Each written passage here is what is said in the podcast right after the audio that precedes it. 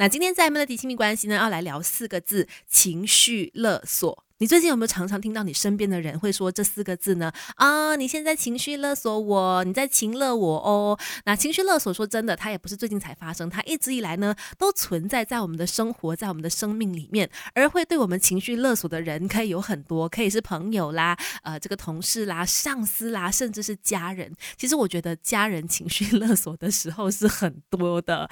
想想你是不是常常听到这些对白？我这样都是为你好，你听我讲的，你这样子做我。会很伤心，你知道吗？你如果不听我的话，怎么样？怎么怎么样？我们很常听到父母啦、长辈啦会说这些话。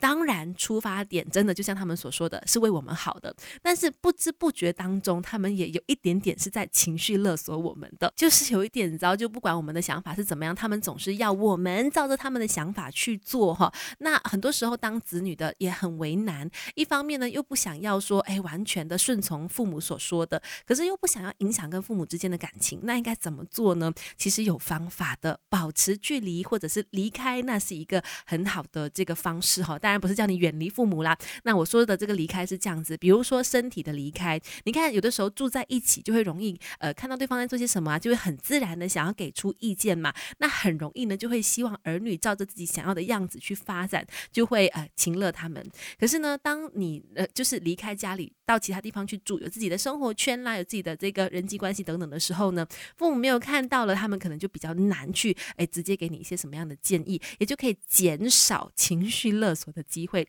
再来，经济上的离开也是，什么叫做经济上的离开父母呢？等一下跟你聊更多。Melody，Melody，亲密关系。再来，经济上的离开，那又是什么呢？如果你的房子、你的车子都是你爸妈给你的，当你们意见不同的时候，你好意思说不要吗？所以，当你能够有经济上的独立的时候，哎，你可能就有更加多的这个底气跟。父母去表达你的想法，还有还有情绪上的离开也是哈。遇到事情尝试自己解决，不要动不动呢就把父母拉进你的问题里面，问他们意见呐，期待他们帮忙你处理呀。你学会自己处理，让你的父母知道你有自己处理的能力，那就不会养成爸妈在你的决定上要插手的习惯了。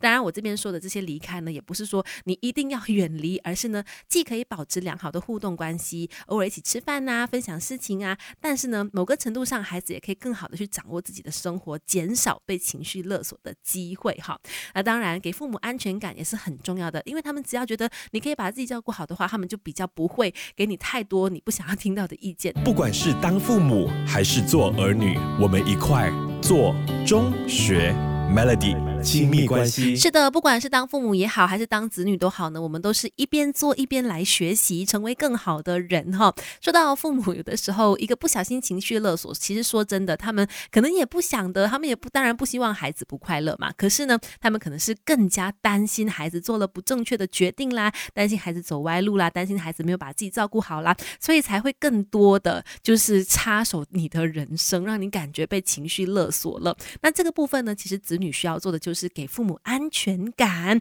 只要让他们感受到说，哎呀，我的孩子可以把自己照顾得很好，然后呢，他其实也还是很爱我们的，那其实父母就会很 OK，很愿意放手让你自己去闯嘛。所以给父母安全感这件事情很重要，应该跟父母呢经常保持着情感和功能上面的连接关系。什么意思呢？像是情感的这个连接关系呢，就是经常和父母做一些他们喜欢的事情啦，一起看电视啦，一起吃饭啦，或者是聊一些。